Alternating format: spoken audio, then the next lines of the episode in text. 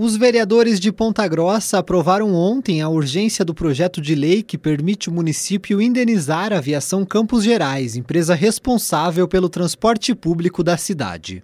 A indenização de pouco mais de 1 milhão e 700 mil reais é referente à suspensão do transporte coletivo em março deste ano por causa da pandemia.